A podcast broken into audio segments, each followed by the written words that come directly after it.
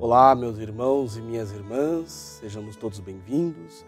Eu sou o Padre Douglas e iniciamos mais um programa Verbum, a Palavra de Deus, programa transmitido pela TV Mais, também em podcast e nas mídias sociais da nossa Diocese de Santo André.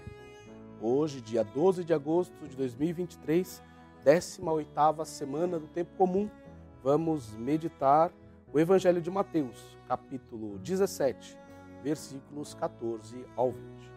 O Senhor esteja convosco, Ele está no meio de nós.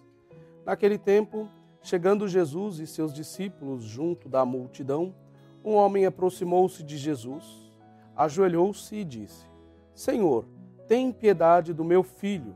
Ele é epilético e sofre ataques tão fortes que muitas vezes cai no fogo ou na água.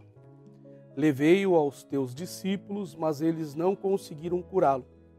Jesus respondeu: Ó oh, gente sem fé e perversa, até quando deverei ficar convosco? Até quando vos suportarei? Trazei aqui o menino. Então Jesus o ameaçou e o demônio saiu dele. Na mesma hora, o menino ficou curado. Então os discípulos aproximaram-se de Jesus e lhe perguntaram em particular: que nós não conseguimos expulsar o demônio?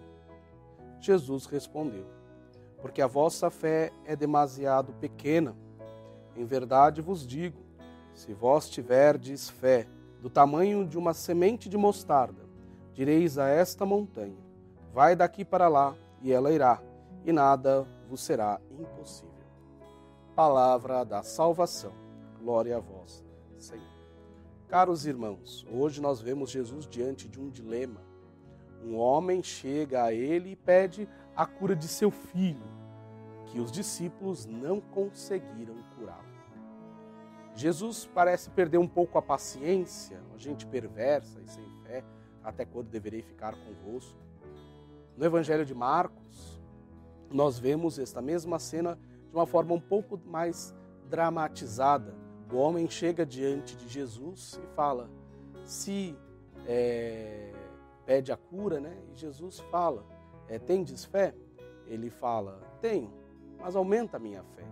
Aqui no Evangelho de Mateus, esta parte é omitida. Mas o que acontece de fato é que a nossa fé precisa ser do tamanho daquilo que nós acreditamos.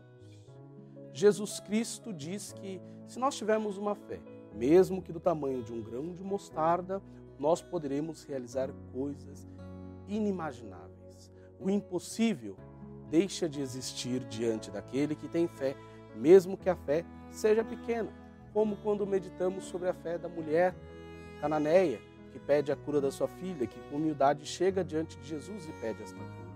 Da mesma forma, esse homem com humildade chega diante de Jesus pede pelo seu filho. Os discípulos não foram capazes de curá-lo porque ainda restavam muitas dúvidas no coração dos discípulos. E algumas dúvidas, segundo Jesus, só podem ser superadas por uma espiritualidade, por uma vida de oração intensa e por jejuns. Nós precisamos então levar a nossa vida com naturalidade, vivendo a fé em Cristo de forma espontânea, buscando na nossa vida de oração, na nossa espiritualidade, a força que nos é necessária para enfrentar os desafios. Muitas vezes a gente pergunta por que o mundo hoje está tão cruel, por que o mundo hoje está tão difícil, está em crise. Falta fé, falta Deus no coração de muitas pessoas. A gente se deixa às vezes dominar pela nossa ganância, pelo nosso egoísmo, pelo nosso sentimento de grandiosidade. Os discípulos muitas vezes eram tomados por esses sentimentos de poder, de serem maiores uns que os outros, de serem mais fortes uns que os outros, de mandarem mais do que uns mandarem mais do que os outros.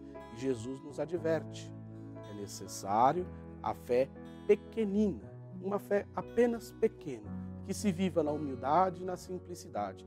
Esta fé pequena e humilde será suficiente para enfrentarmos as dificuldades, mesmo que passemos pelos vales das sombras, pelas noites traiçoeiras, se nossa fé for simples e humilde e dedicada totalmente à palavra de Deus, à vida de oração, à partilha, ao amor, então nós poderemos dizer a esta montanha: vem daqui e vai para lá, lança-te daqui no mar. Essa fé pequena, simples e humilde é que vence as grandes tribulações do mundo. Não adianta a gente achar que o poder, a força irá vencer.